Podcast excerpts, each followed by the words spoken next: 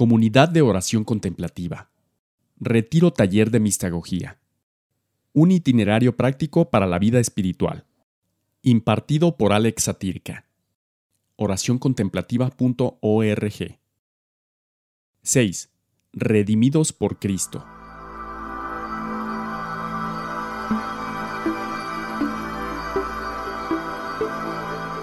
Muy buenos días, hermanos y hermanas. Bienvenidos a nuestro encuentro. Le damos gracias a Dios por la oportunidad de seguir caminando en la búsqueda de la comunión que Él sueña con nosotros. Como siempre vamos a iniciar invocando, que es hacer presente conscientemente a este otro que buscamos, que en el fondo es comunidad de otros, Padre, Hijo y Espíritu Santo. Iniciamos nuestra celebración en el nombre del Padre, del Hijo y del Espíritu Santo. Amén. Padre de bondad, te damos gracias por la vida que nos regalas, que nos, que nos renuevas, que nos redimes. Danos el don de tu Espíritu que nos permita conocerte cada vez más y más para amarte mejor. Amarte mejor para conocerte más. Danos la gracia de reconocer también nuestra incapacidad de poderle dar sentido a nuestra vida sin ti. Ayúdanos a dar el paso para incorporarte en nuestras vidas de manera definitiva y así empezar el retorno a la casa de nuestro Padre, al paraíso. Todo te lo pedimos confiados en aquel que entregó su vida para mostrarnos el camino, Jesucristo nuestro Señor. Amén.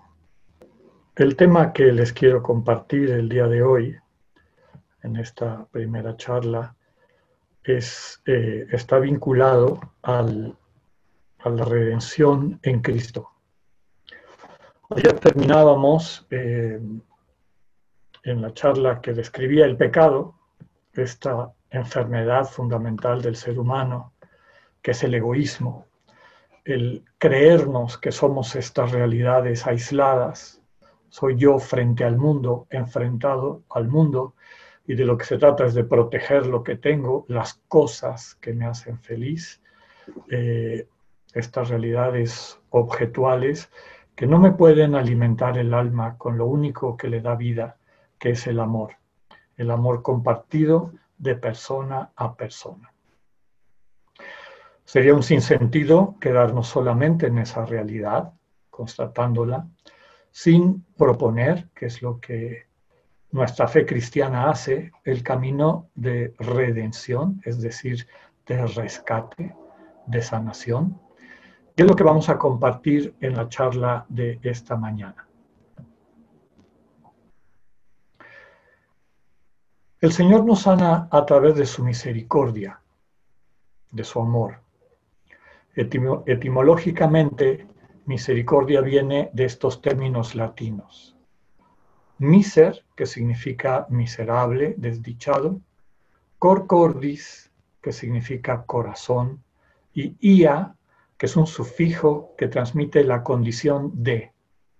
En suma, la cualidad de tener un corazón para quien sufre. ¿Quién es misericordioso? Aquel que puede y quiere acoger en su corazón a las personas que sufren, para que desde esta acogida que da vida, eh, poderles transformar la situación que están cargando o que les está impidiendo alcanzar la plenitud, esta vida de comunión, sostenidos unos por otros, que como hemos dicho varias veces es el proyecto de Dios para nosotros.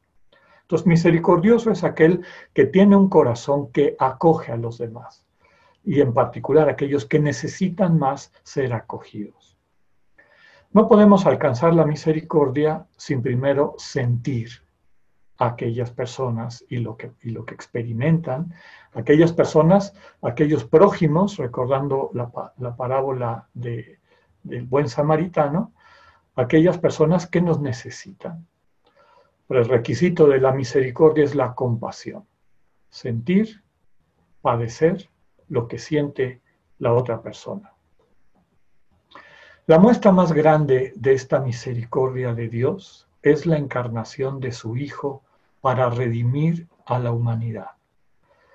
Eh, San Ignacio en los, en los ejercicios, al inicio de la segunda semana, en la meditación de la encarnación, nos, nos invita a ver, eh, a contemplar a la Trinidad, a esta comunidad de amor que está mirando, que está contemplando a la creación y que se está condoliendo con la creación. Porque hay muchas personas que no están alcanzando el sueño de Dios para ellos. Y desde esa compasión, la Trinidad decide hacer misericordia, hacer redención. La sanación, como veremos ahora, del pecado, no es una situación, eh, digamos, mágica, es un camino, es un itinerario. Y ese itinerario se puede describir correctamente como redención. Dios nos sana redimiéndonos. La palabra castellana redimir significa rescatar. Y básicamente rescatar pagando algo, pagando un rescate. Ahora vamos a ver con un poco más de detalle en qué consiste este rescate que Dios paga por nosotros y tratar de aclarar muchas de las malas interpretaciones que se han hecho al respecto. Lo que hay detrás de este, eh, esta voluntad de rescate por parte de Dios es darnos vida. Y para eso Dios está dispuesto a entregar su vida. Eso es lo que vemos en el misterio de Dios revelado en Cristo. En resumen, Dios no solamente ha querido compadecerse de sus criaturas, de todos nosotros, sino que le muestra misericordia actuando. Asume la naturaleza humana en toda su fragilidad para atravesar como hombre el dolor y el padecimiento humano, es decir, las consecuencias del pecado. Espero que a lo largo de esta charla entendamos por qué solamente un hombre nos puede redimir. Y por eso Dios asume la condición humana para que humanamente nos pueda sanar, para asumir sobre sí Cristo verdadero hombre las consecuencias del pecado en la vida de cada uno de nosotros. Y recuerden, no pierdan de vista que pecado no es una cuestión meramente jurídica, es una enfermedad existencial. Es una colección de heridas y distorsiones, como veíamos ayer, que nos impiden ser felices, que nos impiden encarnar el amor, que nos impiden crecer de la imagen a la semejanza divina. El Señor Jesús, la palabra eterna del Padre, el verbo se hace carne, habita entre nosotros para asumir sobre sí las consecuencias humanas de nuestro pecado. Condolido de nuestros sufrimientos, los asume sobre sí para redimirlos, para aligerarnos. Me gusta explicar esto desde una formulación de Pablo al final de su segunda carta a los Corintios. Es con lo que termina la carta. Nos lo sabemos de memoria porque es uno de los saludos más comunes en la misa y tiene sentido porque vamos a la Eucaristía a vivir lo que dice esta oración plegaria. Y escribe Pablo, la gracia de nuestro Señor Jesucristo, el amor de Dios y la comunión del Espíritu Santo estén con todos ustedes. Yo creo que es el mejor resumen de la mistagogía cristiana. La, desde luego que es una fórmula prototrinitaria, no, no, no había todavía una teología de la Trinidad, pero sí iba despertando, iba profundizándose la experiencia en esta comunidad cristiana antigua esta carta debe haber sido escrita alrededor del año este, 60, por allí después de Cristo, entre los 50 y 60. Estamos hablando de dos décadas después de la muerte y resurrección del Señor.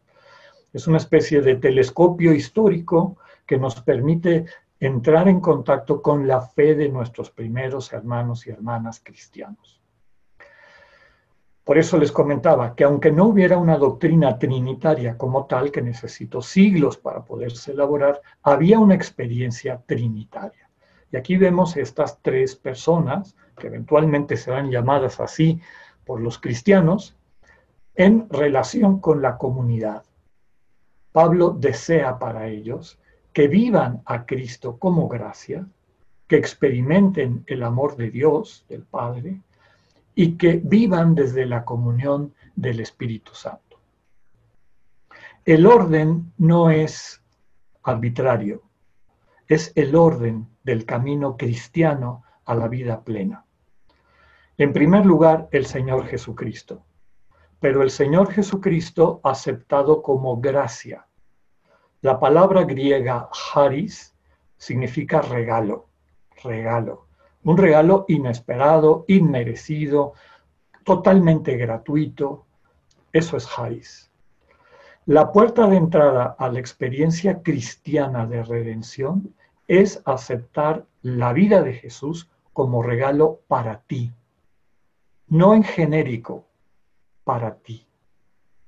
No puedes entrar en este camino de redención si no dejas que Jesús dé su vida por ti. Entonces implica una relación personal con Él. Dejarle que Él muera por ti, es decir, que entregue su vida para que tengas vida. Aceptar la vida de Cristo y su entrega en la cruz como don de Dios por nosotros es el camino. Y ese camino nos lleva a la segunda formulación. Dios es amor. Detrás de eso está la sanación de la visión distorsionada de la que hablábamos ayer al describir el pecado en el libro del Génesis. Salir de este engaño, de este destierro en el que se encuentran Adán y Eva y todos los que construyen su vida desde los criterios del mundo, para volver a despertar al reino, para volver a la casa de nuestro Padre y encontrarnos con un Dios que no es juez, un Dios que no es este, castigador, en un Dios que no es el garante a lo humano de la paz y la armonía, es decir, dándole palos a los que hacen cosas malas y dándole premios a los que son buenos, sino un Dios que lo único que tiene para salvarnos es su amor. Pero su amor basta. Y realmente su amor es lo único que puede cambiar nuestras vidas. Aquel que se encuentra con el Padre como fuente infinita de amor, empieza a ser introducido a la comunión. Y esto es un regalo, es ir captando que día a día, mientras vives con mayor conciencia en la presencia del Dios que te ama, viviendo de regreso en la casa de tu Padre, empiezas a ver el mundo diferente ves la creación, ves todo lo que ha salido de sus manos como una muestra de su amor, como un vehículo, una comunicación amorosa de Dios. Empiezas a ver a tus hermanos y hermanas con amor, inclusive aquellos que no te quieren, inclusive aquellos que se oponen violentamente contra ti. Así podemos entender la invitación del Sermón del Monte de amar a los enemigos, de orar por los que nos persiguen, porque ya no los vemos como enemigos. Desde luego que captamos si existe una animadversión, etcétera, hacia nosotros, pero el que vive unido al Padre tiene la capacidad de ver el mundo como el Padre y descubre en cada hermano, inclusive aquel que está profundamente enfermo por el desamor, que es lo que nos lleva a hacer el mal, como veíamos en la charla anterior, descubre inclusive en aquel que está tan enfermo de egoísmo y de sinsentido esa chispa de la imagen divina. Y por lo tanto se convierte en un agente de comunión, guiado por el Espíritu, que opera en todos nosotros la común unión, la comunión. Para entender este misterio de cómo el Señor nos redime, les invito a que reflexionemos en el cuarto cántico del siervo de Yahvé. Estos cuatro cantos que están en, el libro de del profeta Isaías, desde el capítulo 49 más o menos hasta este, 53.12, el último de los cuatro cantos, explican desde esta perspectiva del profeta, recordemos que profeta desde la tradición judeo-cristiana no es un adivino, no es alguien que, que adivina lo que va a pasar, es alguien que ve el mundo desde la sensibilidad de Dios y manifiesta la voluntad de Dios frente al mundo. Lleva un mensaje de Dios al mundo. Y este mensaje en particular del cuarto cántico del siervo de Yahvé, nuestra tradición cristiana ha eh, rescatado como una visión aclaratoria del misterio de la redención en Cristo. Vamos a leerlo para saborear esta verdad revelada por Isaías y encarnada, eh, concretada en la, en la entrega del Señor Jesús como don para que tengamos vida. ¿Quién dio crédito a nuestra noticia? Y el brazo de Yahvé, ¿a quién se le reveló? Creció como un retoño delante de él, como raíz de tierra árida. No tenía apariencia ni presencia. Le vimos y no tenía aspecto que pudiésemos estimar. Despreciable y deshecho de hombres, varón de dolores y sabedor de dolencias, como uno ante quien se oculta el rostro, despreciable, y no le tuvimos en cuenta. Y con todo eran nuestras dolencias las que él llevaba, y nuestros dolores los que soportaba. Nosotros le vimos le tuvimos por azotado, herido de Dios y humillado. Él ha sido herido por nuestras rebeldías, molido por nuestras culpas. Él soportó el castigo que nos trae la paz y con sus heridas hemos sido curados. Todos nosotros, como ovejas, erramos, cada uno marchó por su camino y Yahvé descargó sobre él la culpa de todos nosotros. Aquí en rojo les pongo el centro del sentido teológico de esta entrega del Señor para darnos vida. El Señor Jesús asume sobre sí las consecuencias de nuestro pecado. No porque haya un banco cósmico donde hay una cuenta y todo aquello que has hecho mal se lo debes a alguien y por lo tanto hay que pagarle a, a ese que se le debe. Esa es una proyección de nuestra inseguridad humana, que queremos un Dios que sea policía. La cuestión es que ese Dios policía no existe. El Dios que existe es amor infinito. Lo que estamos viendo aquí, aclarado en esta profecía, en esta visión de lo que será el misterio de la redención en Cristo, es que el pecado tiene consecuencias. Y ayer nos quedamos muchos con esa meditación. ¿Por qué mi vida es así?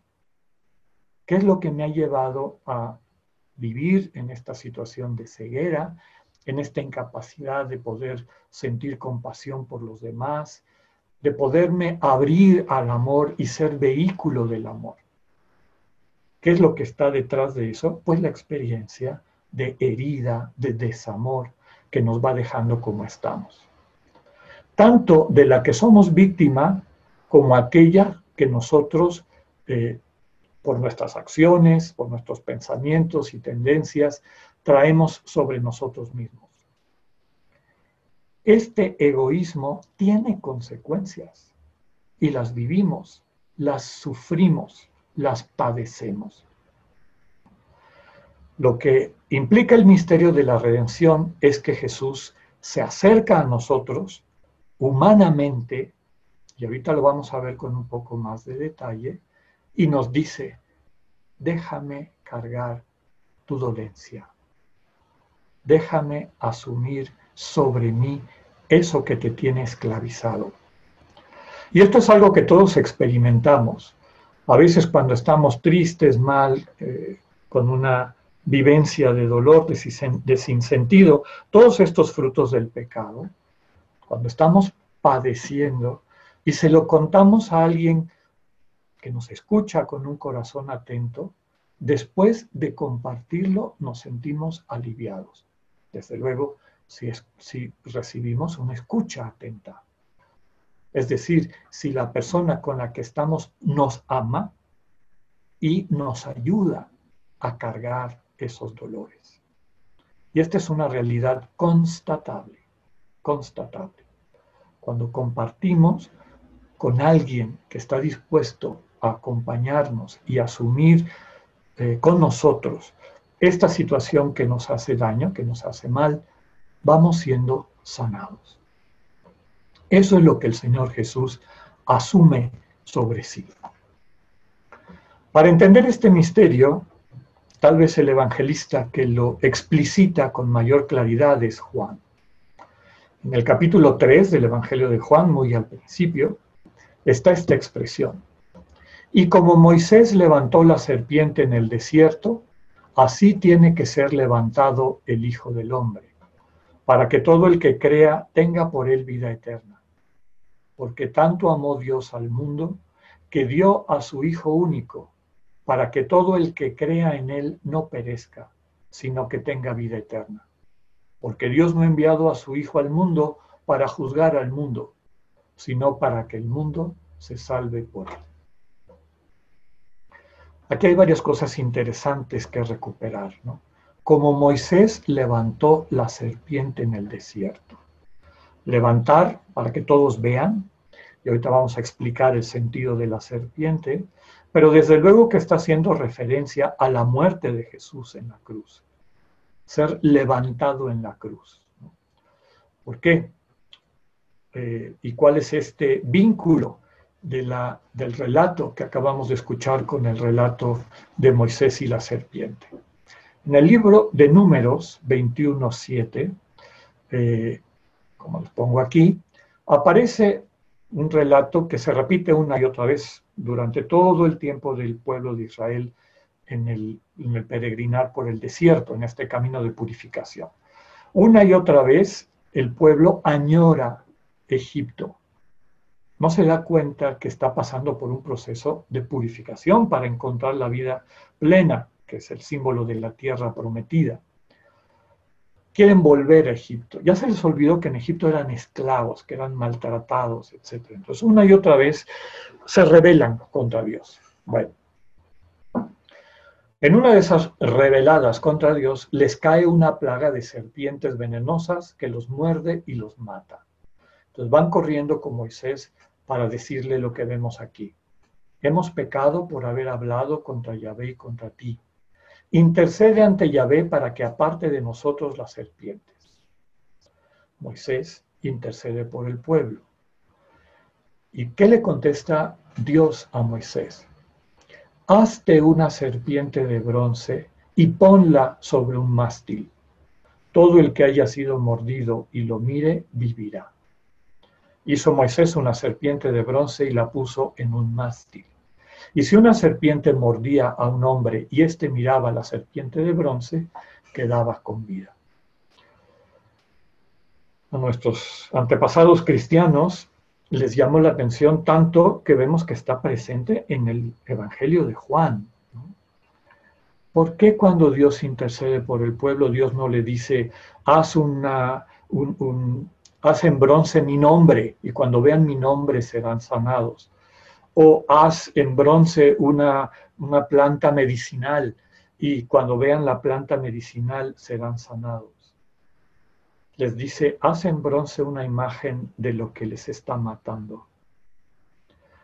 Pero van a contemplar eso que los están matando confiando en mí. Van a ver esta realidad desde la confianza, que en el fondo eso es fe. Recordemos el texto que acabamos de leer de Juan, todo el que crea en Él tendrá vida eterna. ¿Qué es lo que está diciendo? Todo el que confíe en Él tendrá vida eterna. ¿Qué es lo que vemos en la cruz? En la cruz del Señor Jesús vemos todo lo que nos está matando como una especie de pararrayos, sobre él cae toda nuestra deshumanidad. el juzgar a un inocente, el matarlo, el despojarlo, humillarlo, hacerlo a un lado, ignorarlo, burlarse de él, y agrégale, y agrégale, y agrégale. Y todas las consecuencias de eso, ¿no? las consecuencias de, este, eh, de esta violencia constante. La consecuencia más terrible que el Señor asume y que sabemos porque el Evangelio se ocupa de transmitírnoslo, tanto en Marcos eh, eh, como en Mateo, del abandono de Dios. Padre, ¿por qué me has abandonado? Esta sensación de aquel que se ha separado tanto de Dios que ya no percibe ni el más mínimo este, recuerdo de Él y de su presencia. Se ha desvanecido. Quiere decir que Jesús va asumiendo paso a paso todas, absolutamente todas las consecuencias del pecado en la vida de los humanos. Por eso las asume humanamente, las toma sobre sí humanamente. Cuando vemos la cruz con fe, es decir, con confianza, cuando le dejamos al Señor por su amor que tome sobre sí las consecuencias de nuestro pecado, somos sanados. Más adelante, capítulo 8 de Juan, pone el evangelista, les dijo pues Jesús, cuando hayan levantado al Hijo del Hombre, entonces sabrán que yo soy, y que no hago nada por mi cuenta propia, sino que lo que el Padre me ha enseñado, eso es lo que hablo. Y el que me ha enviado está conmigo no me ha dejado solo, porque yo hago siempre lo que le agrada a Él. Al hablar así, muchos creyeron en Él. Es decir, cuando se ha levantado el Hijo del Hombre, cuando vean que el Dios que se hace hombre por amor a ustedes entrega su vida asumiendo humanamente, cargando humanamente todas las consecuencias de tu pecado, en este Dios que con su amor hace las cosas nuevas, entonces sabrán quién es Dios. Recuerden que yo soy es el nombre de Dios. Cuando Moisés en la salsa ardiente le pregunta, ¿cuál es tu nombre? Cuando me pregunten quién te manda, ¿qué les voy a decir? Dios le contesta con el verbo hebreo ser. Ya Es decir, se lo traducen las Biblias como yo soy. Yo soy dice tal cosa. El nombre de Dios es siendo. Es la realidad del que siendo sostiene todo lo que existe. Es lo más profundo y radical del ser. De Él, de su ser, recibimos nuestro ser. Pero ¿qué es lo que está diciendo Jesús en este pasaje del Evangelio de Juan? Todas las imágenes de Dios se acaban aquí. El verdadero Dios es revelado por Cristo en la cruz. Dios es amor. El amor que llega hasta el extremo de asumir por amor sobre sí las consecuencias de nuestro pecado, incluida la muerte. Muere por ti. Y la resurrección subraya que el amor siempre tendrá la última palabra. Entonces, en la cruz eh, somos redimidos, es decir, rescatados. El Señor ya asumió sobre sí humanamente mi oscuridad, tu oscuridad, todas las consecuencias del pecado de todos los seres humanos del mundo. Pero la única manera como este regalo puede convertirse en vida para ti es si lo aceptas, porque es un acto de amor el Señor te pide, te dice, déjame redimirte, entrégame tu dolor, entrégame tu pecado. Básicamente es, entrégate en mis manos como estás. No te juzgues, no trates de remediar las cosas tú, déjame a mí. Hay un tercer anuncio de este misterio de la redención en el Evangelio de Juan y estamos ya en, el preámbulo de la pasión, capítulo 12. Dice el Señor, Ahora es el juicio de este mundo. Ahora el príncipe de este mundo será echado fuera. Y yo cuando sea levantado de la tierra, atraeré a todos hacia mí.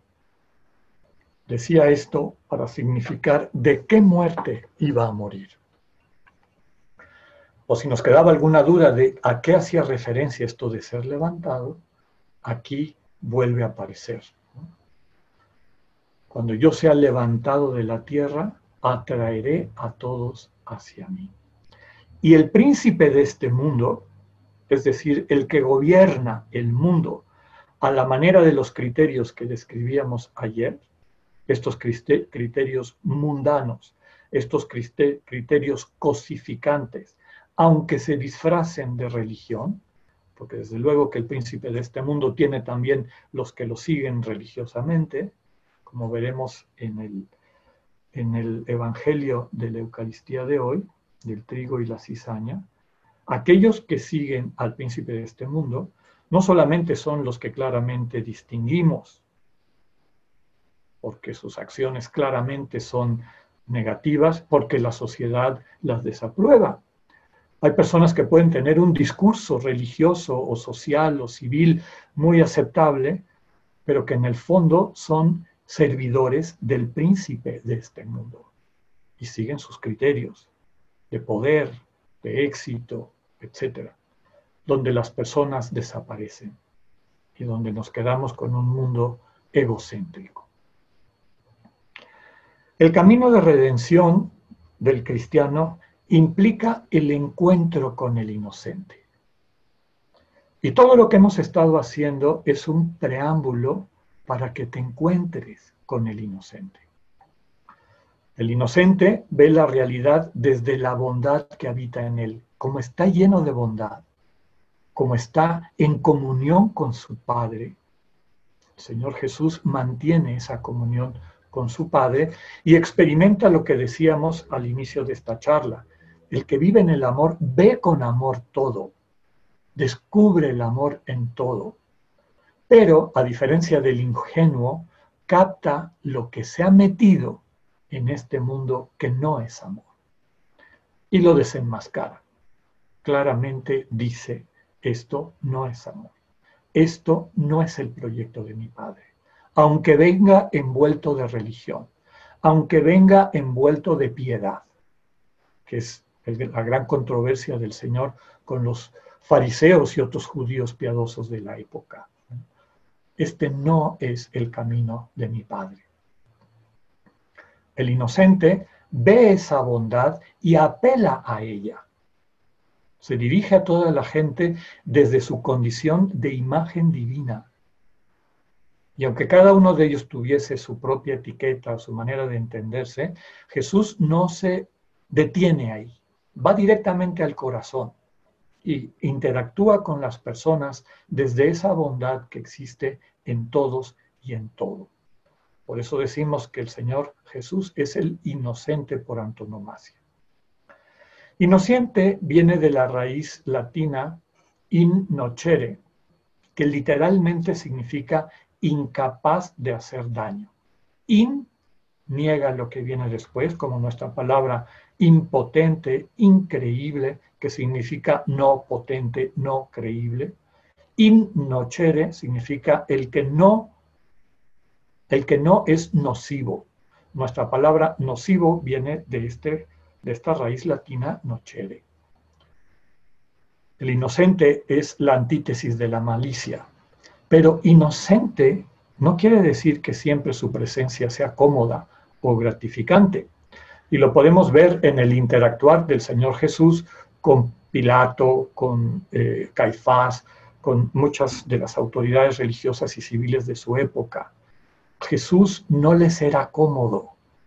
¿Por qué? Porque desenmascaraba eh, la estructura de ese mundo deshumanizado, de esa realidad lejana de Dios, y claro que ellos que medraban o que sentían que esa era su seguridad y detentaban esa seguridad, pues se sentían amenazados por el Señor Jesús y eventualmente reaccionan de forma violenta para quitarlo del medio.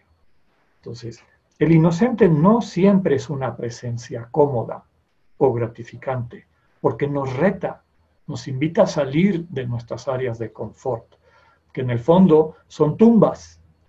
Estamos desperdiciando nuestra vida y los dones que Dios nos ha dado, que están ahí para amar y nos lo gastamos en tonterías. Va quedando claro que inocente no es lo mismo que ingenuo. El ingenuo no, sabe distinguir el bien y el mal. El inocente sí. Percibe el mal tan claro que no se deja atrapar por él. Le conoce sus engaños y se mantiene en la inocencia. Combate el mal con lo único que puede vencerlo, que es el bien. No transige con los métodos del mal. Nos hace recordar las tentaciones en el desierto, ¿no? El mal espíritu como que trata de convencer a Jesús de que siga su, su camino, que siga los criterios del mundo. Convierte esas piedras en pan. Es decir, tú puedes, ¿para qué quieres a tu Padre? Tú tienes el poder. Cambia esas piedras en pan. Luego se lo lleva al templo. Aviéntate en este lugar que está lleno de gente para que todos se admiren y te aplaudan y te hagan caso. La fama, la honra. Y después se lo lleva a una montaña y le dice, todos estos reinos me han sido dados a mí. Es decir, yo los manejo. Yo manejo este mundo. Y yo le entrego su pedazo de poder al que me dé la gana. Pero para eso tienes que servirme. Y ante todas estas tentaciones, el inocente le tapa la boca con la palabra de Dios. Mi vida está centrada en mi Padre. Su amor es mi alimento. Eso es lo único que le da sentido a mi existencia y no me vas a engañar. Eso es lo que es un inocente. El compromiso del inocente es que este principio de bondad sea el que se manifieste en cada persona. Si leemos los evangelios, vemos cómo cada persona que se, llegue, se acerca a Jesús tiene su etiqueta. Algunas etiquetas son dolorosas, ¿no? Como pues yo soy una mujer que vive de vender su cuerpo, ¿qué, imagen puede tener de sí misma? Pues la, que le proyecta a todas las personas, ¿no? Que es una cosa. O el cobrador de impuestos, Mateo, ¿qué imagen tendría de sí mismo? Traidor de su pueblo, le roba a los pobres para darle a los ricos y agarra su tajada. O la imagen de Pedro, soy un pecador cuando se arroja a los pies de Jesús. Le dice, apártate de mí, soy un pecador, no merezco estar en tu presencia. Pero el Señor Jesús nunca se queda con esa imagen. Siempre se dirige a lo más santo, a esa imagen divina que hay en cada persona. Y porque te trata como Dios te quiere tratar, te permite descubrirte en Él. Al contemplar al que te ama así, descubres quién eres. No todas estas proyecciones que te han ido cayendo a lo largo de la vida, sino realmente el sueño de Dios para ti. Puedo contrastar lo que puedo ser, es decir, mi santidad posible, porque así me ve Él. Y el milagro es que puedo comparar ¿qué sería mi vida unido al Dios que me ama? Y la vida que he construido. Esta triste sombra que soy, la caricatura que he construido con mi egolatría. Claro, pero para que esto sane, tiene que ser vivido en presencia de aquel que me ama. Porque su abrazo me va a sanar. Aunque yo vea eh, todas las consecuencias y heridas de mi pecado en mí y en las personas a las que les he hecho daño, el abrazo del inocente, su amor basta para sanarme. Se produce en nosotros lo que la iglesia ha llamado compunción. En griego se llamaba penthos. Este dolor de los pecados. Pero no un dolor sin esperanza, sino el dolor desde luego, de condolerme con aquellos que sufren y que he hecho sufrir y con mi propio sufrimiento, pero desde la alegría de estar ya salvado. Es como el náufrago que ya está rescatado y está en el barco que lo rescató y lo tienen, este, le ponen una manta y ya, ya sabe que ha sido salvado y voltea a ver de dónde viene. Y claro que se conmueve. Y lo que brota del fondo de su corazón es un agradecimiento profundo, es una conciencia nueva. A esta conciencia nueva eh, se le ha llamado el recuperar el corazón de carne. Compunción viene del latín eh, cum, que es algo que, como que se suma, que se concentra, cum, prefijo cum, y punctio, que es herir, punzar. El amor de Cristo punza, hiere mi corazón de piedra y me devuelve el corazón de carne. Es decir, mi capacidad de sentir con el hermano, con la hermana, mi capacidad de amarme. Me saca de la distorsión de la vergüenza, me saca de la distorsión del miedo, me saca de la distorsión de la avaricia. La compunción suele estar acompañada de lágrimas.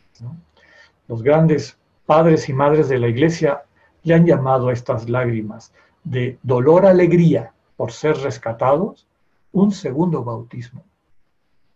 Estas lágrimas van limpiando, sanando el alma, como que le van quitando la costra de piedra que tiene el corazón y lo dejan limpio, lo dejan sensible.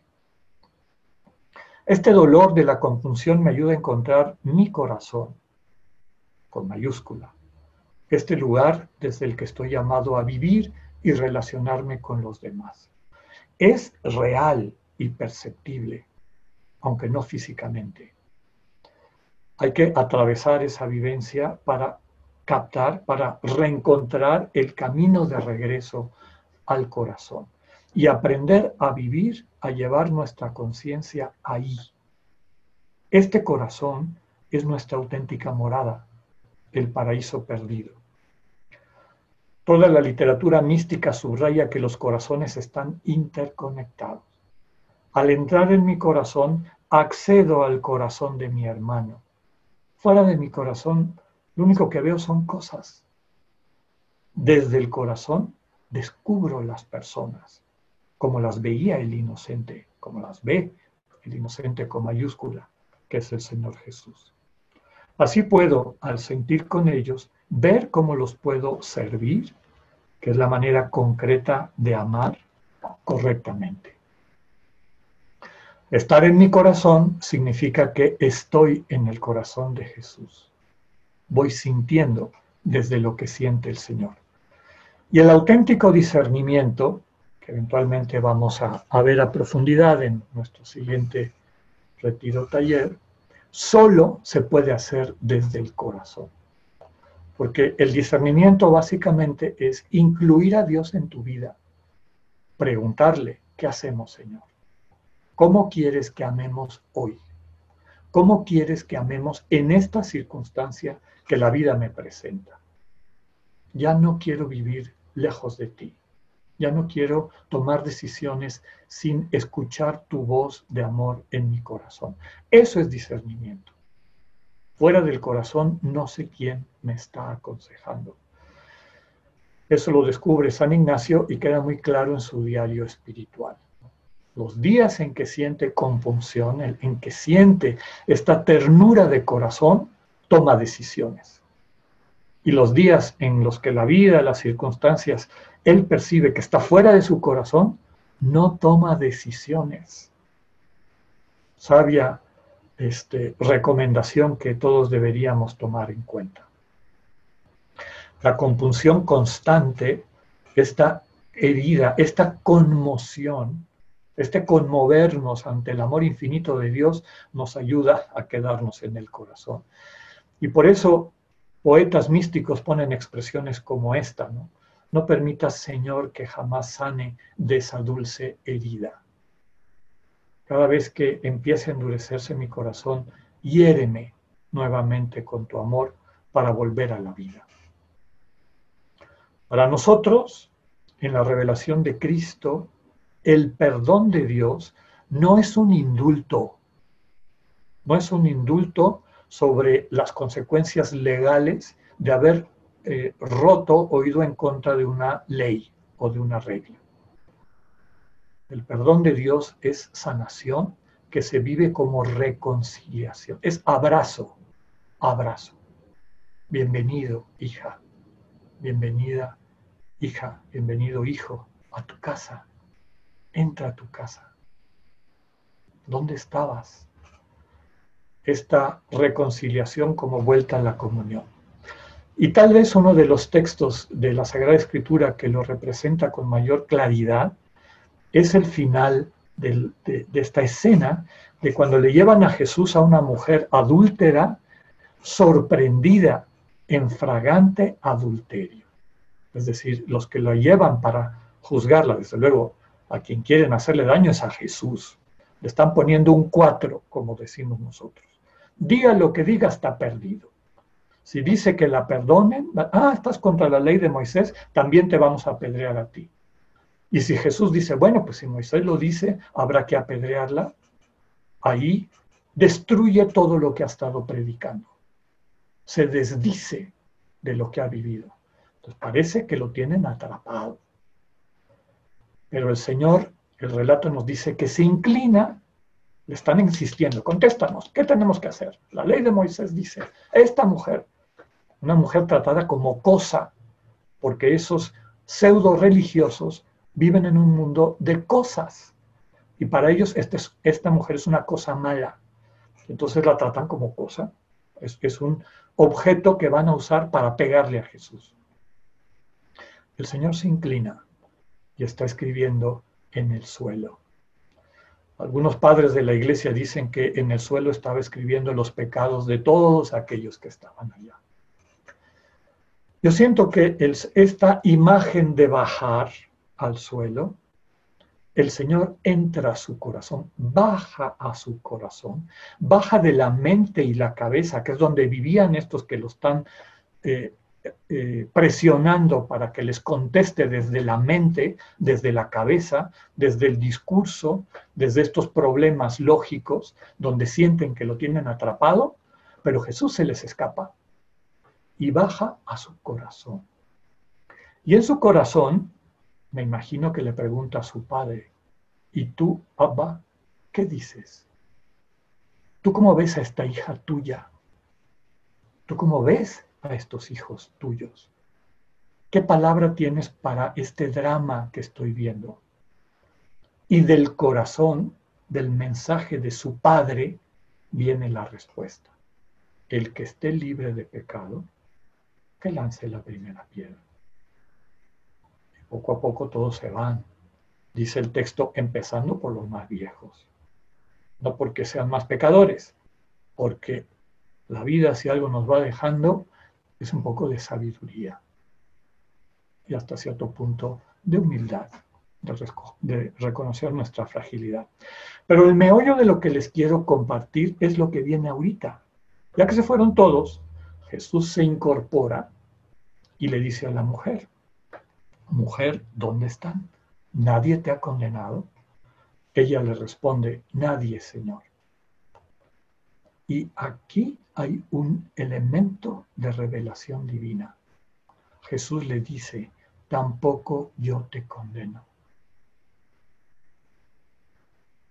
Qué fácil nos brincamos esto. Esta es una mujer pecadora, sorprendida en fragante adulterio. No es que me contaron y que tal vez y que puede ser, nos consta. Es una pecadora.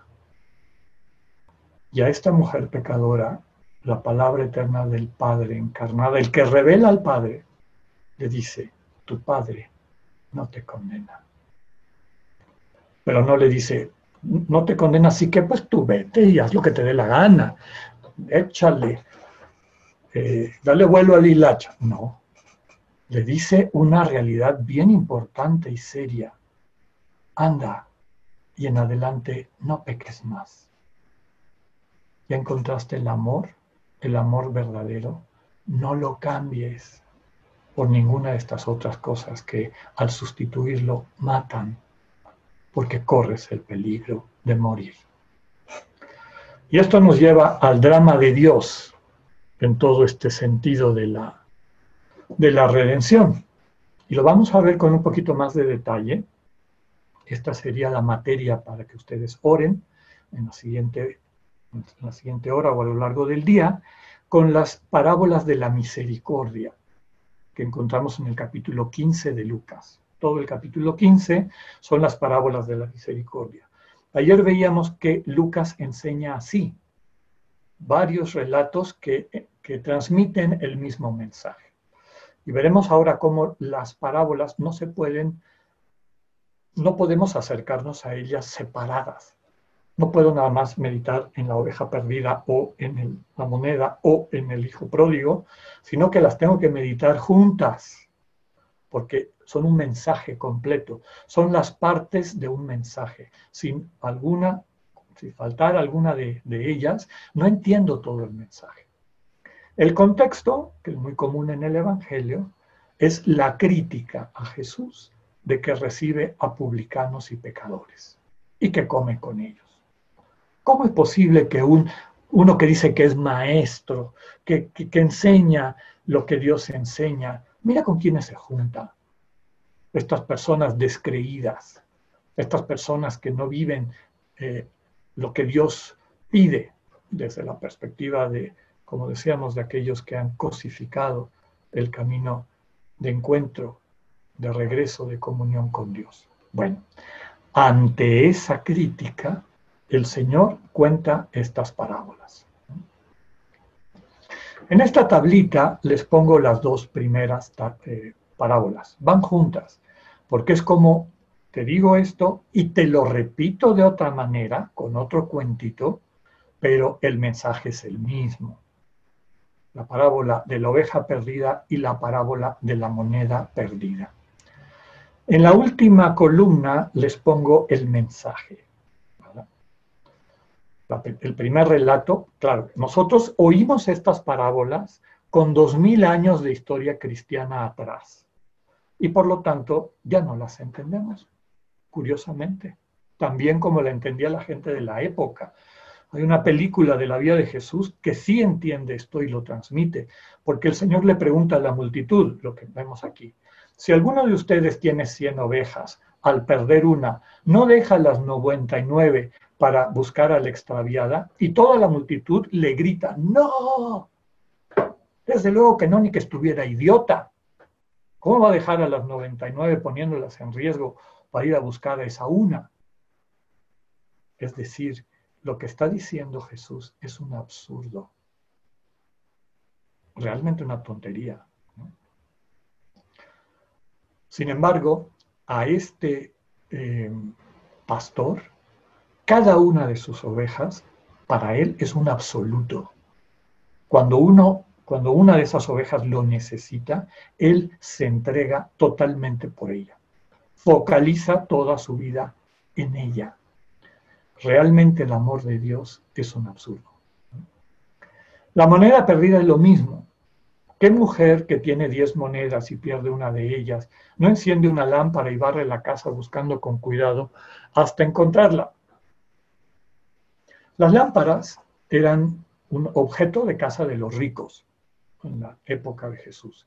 Y la moneda del relato no vale nada. Es como si fuera una moneda de 50 centavos hoy en día.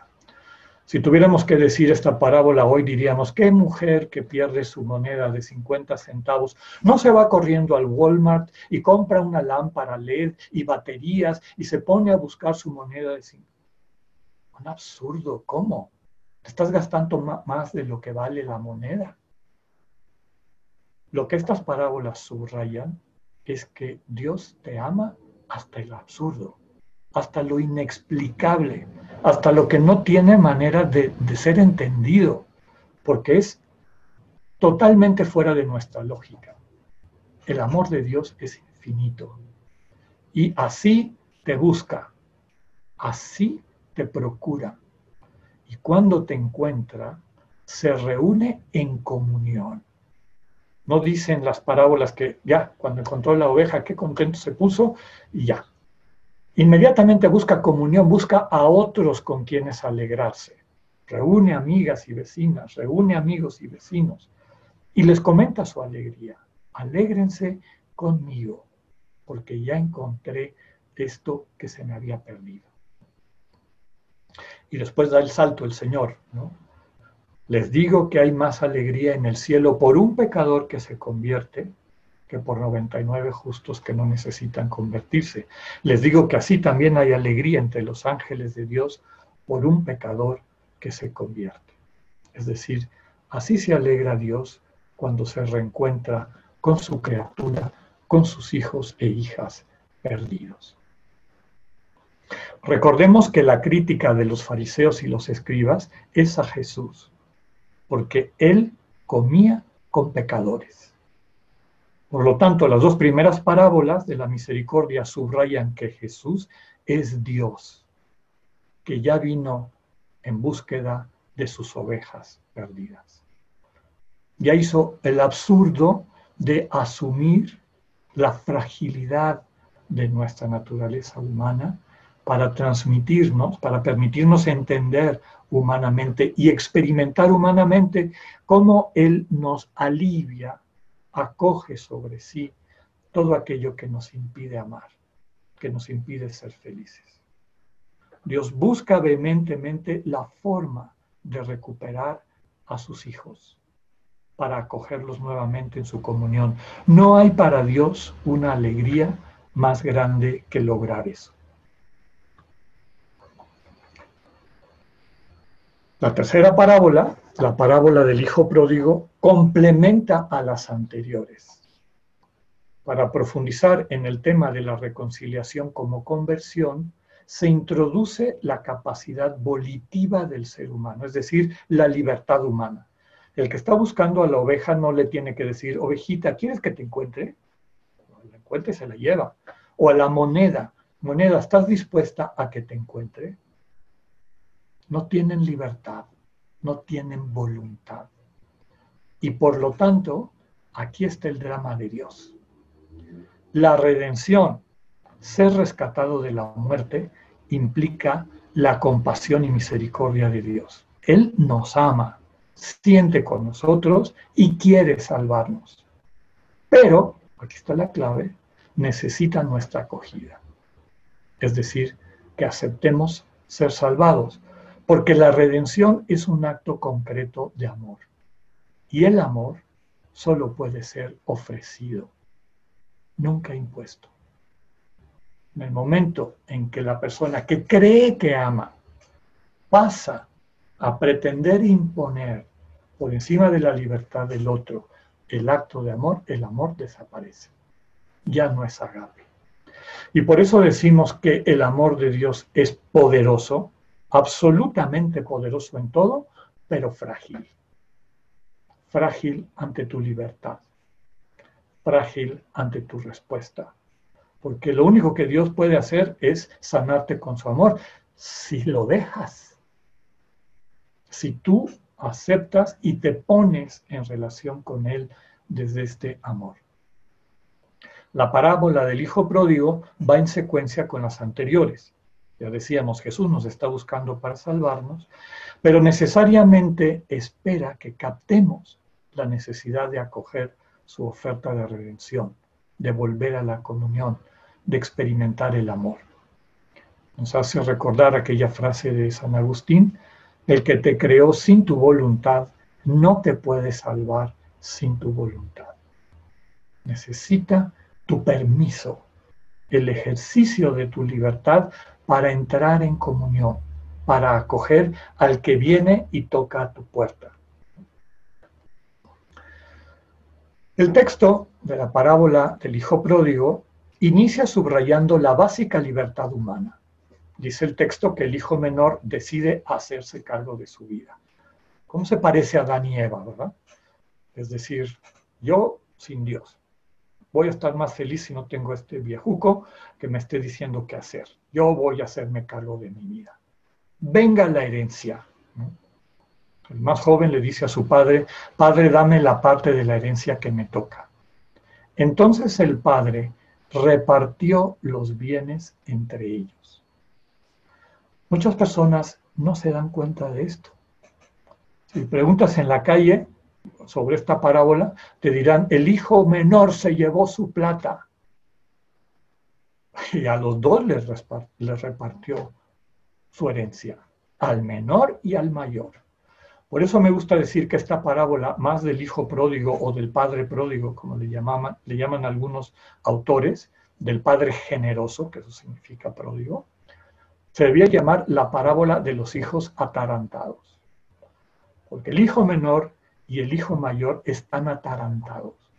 Viven dos vidas muy distintas, uno, según esto, según los criterios de esa realidad mundana, eh, dedicado al mal y se queda sin nada. Pero el hijo mayor, que aparentemente está en casa y muy obediente y etcétera, también se queda sin nada, porque no asume su herencia. No la asume ninguno de los dos porque no conocen a su padre. Para el menor es un estorbo, para el mayor es un capataz. Llama la atención que el hijo menor erra, comete el error de dispendiar su herencia y el mayor también comete el error de no asumirla. Se le dedica un poco de más tiempo al hijo menor, aunque el hijo mayor también tiene una enseñanza. Recuerden que esta parábola está dirigida a los que se creen perfectos, es decir, a los que tienen la actitud del hijo mayor. Dice el texto que el hijo menor vendió su parte de la propiedad y con el dinero se fue lejos y lo derrochó todo en una vida desenfrenada. Cuando ya lo había gastado todo, sobrevino una escasez de comida y empezó a pasar hambre. Fíjense los verbos que utiliza Lucas. Derrochar. Desperdicio inútil. Lo que hacemos cuando, lejos de nuestro Padre, tiramos la vida que nos regala. Los bienes que se nos han confiado para encarnar el amor. Y llama también la atención la insistencia en la totalidad de la pérdida. Todo, todo, todo.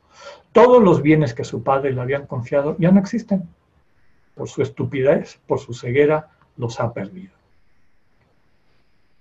Sigue la parábola. Pidió trabajo y lo, pudieron, lo pusieron a cuidar cerdos. Tenía ganas de llenarse con las algarrobas que comían los cerdos, pero nadie se las daba. ¿Qué quiere decir esto? Si no vivimos nuestra vocación al amor, terminamos tarde o temprano tratando de subsistir en la inmundicia y de las inmundicias, es decir, esclavos del Señor de este mundo. Y claro, para un judío la imagen del cerdo, un animal impuro, era haber caído en lo peor. Y aquí viene la clave. Entonces vino a sí mismo y se dijo, ¿cuántos trabajadores en la casa de mi padre tienen comida de sobra, mientras yo aquí me muero de hambre?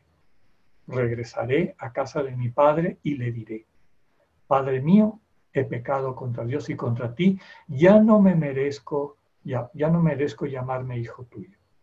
Trátame como a uno de tus trabajadores. Así que se levantó y fue hacia su padre. Como les pongo en rojo y subrayado, aquí los dos elementos centrales son venir a mí mismo, es decir, dejar de vivir en la superficialidad, en esta distracción permanente en la que nos tiene el mundo y entrar a nosotros, a la intimidad, con la gran pregunta, ¿qué he hecho de mi vida? ¿Cómo es posible que haya yo llegado aquí? Esta no es mi casa. Esto no va de acuerdo a mi dignidad. Claro, el hijo ha perdido todo. Ya no dice voy a volver a mi casa, voy a volver a la casa de mi padre. Experimenta con radicalidad y dolor esa separación, pero le queda la convicción de que el padre probablemente lo recibirá, aunque sea como servidor en su casa. Él tiene un lugar donde nada le faltaría. Nos hace recordar aquella expresión de San Agustín que ya mencionábamos, oh belleza antigua, siempre nueva, tú estabas dentro de mí y yo estaba fuera de mí.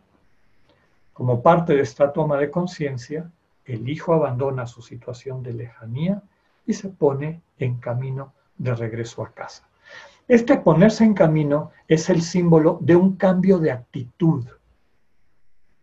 Ya no es la decisión libre de prescindir del Padre. El Hijo busca al Padre.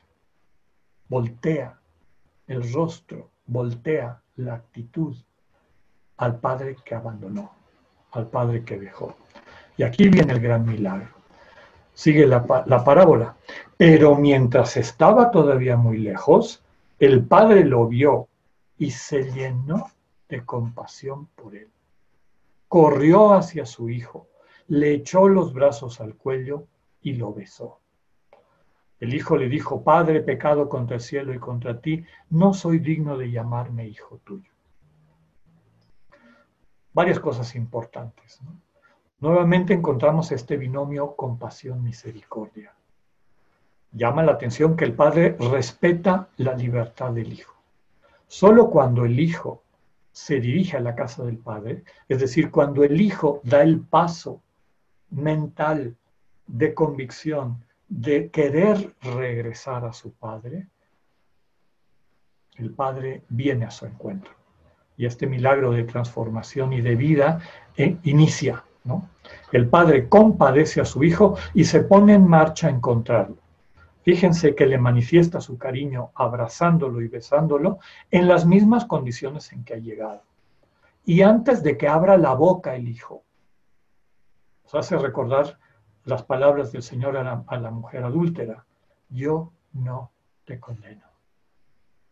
El amor de Dios es infinito. Y es lo único que nos puede sanar. Cuando el hijo va a la mitad de su discurso, el padre lo interrumpe y grita, rápido, traigan la mejor túnica y vístansela, pongan el anillo en su dedo y sandalias en sus pies. Esta expresión subraya que el padre le va restituyendo su dignidad, la que ha perdido. Lo viste, lo calza, le pone el anillo, que equivale a decir que pone en sus manos todas sus propiedades en esa época, la gente cuando firmaba un contrato de compra y venta, lo firmaba con un anillo, con el anillo que era el símbolo de la persona. Entonces, el hijo que había perdido, malgastado todo, se encuentra nuevamente poseedor de todo, todos los dones de su padre. Y empieza la fiesta. Traigan el becerro cebado y mátenlo, hagamos fiesta y celebremos, porque este hijo mío estaba muerto y ha vuelto a la vida. Estaba perdido y ha sido encontrado. Nuevamente encontramos la referencia a la alegría profunda de Dios al reencontrar a sus hijos e hijas que estaban perdidos, alejados de Él, que equivale a estar muerto. El Señor Jesús decía en las primeras parábolas, hay fiesta en el cielo. Y ahora introduce al hijo mayor. Su hijo mayor estaba en el campo y al volver, cuando se acercó a la casa, oyó la música y las danzas, y llamando a uno de los criados le preguntó qué era aquello. Él le dijo, ha vuelto tu hermano, y tu padre ha matado el novillo cebado porque le ha recobrado sano. Él se irritó y no quería entrar. Salió su padre y le suplicaba. Qué delicadeza en este texto de, de Lucas. Este corolario del relato está dedicado a los que como el hijo mayor no entienden la misericordia de Dios y por lo tanto también viven enajenados, separados de Él, aunque aparentemente vivan obedientes en su casa, prácticas religiosas, entre comillas, para ganarse la aprobación de Dios en vez de la experiencia de sinergia, de unión con Dios, de comunión con Dios. El padre no pierde la paciencia. Le suplica al hijo que entre a la fiesta. Dice el texto, pero él replicó a su padre, hace tantos años que te sirvo y jamás dejé de cumplir una orden tuya, pero nunca me has dado un cabrito para tener una fiesta con mis amigos. Ahora que ha venido ese hijo tuyo que ha devorado su hacienda con prostitutas, has matado para él el novillo se va. Queda claro que para el hijo mayor el padre es como un patrón al que se le teme y hay que aplacar obedeciéndolo. Hay que hacer méritos. El texto dice que al ver la manera como el padre se alegra al recuperar al hijo perdido, el hermano mayor ni siquiera lo reconoce como su igual. No dice, y ahora que ha venido mi hermano, dice, ahora que ha venido ese hijo tuyo. Y después denuncia sus delitos y se queja de que su padre no lo festeje igual. Nuevamente el padre se revela como amor sin límites ni condiciones. No reprocha al hijo mayor su dureza de corazón. Le revela lo que no ha descubierto, a pesar de sus años en casa y de su obediencia, que no es lo mismo que amor. Al padre se le ama, no se le obedece o no se le eh, debe por temor esta pleitesía. Y esta frase tan bella, hijo, tú siempre estás conmigo, todo lo mío es tuyo no te has dado cuenta de eso. Ni tu hermano menor ni tú me conocen. Finalmente el padre le invita a captar su falta de sinergia. A él, ¿cómo es posible que no le alegre lo mismo que a su padre el ver la comunión de la familia restablecida? Y termina la parábola diciendo, convenía celebrar una fiesta y alegrarse, porque este hermano tuyo estaba muerto y ha vuelto a la vida. Estaba perdido y ha sido hallado.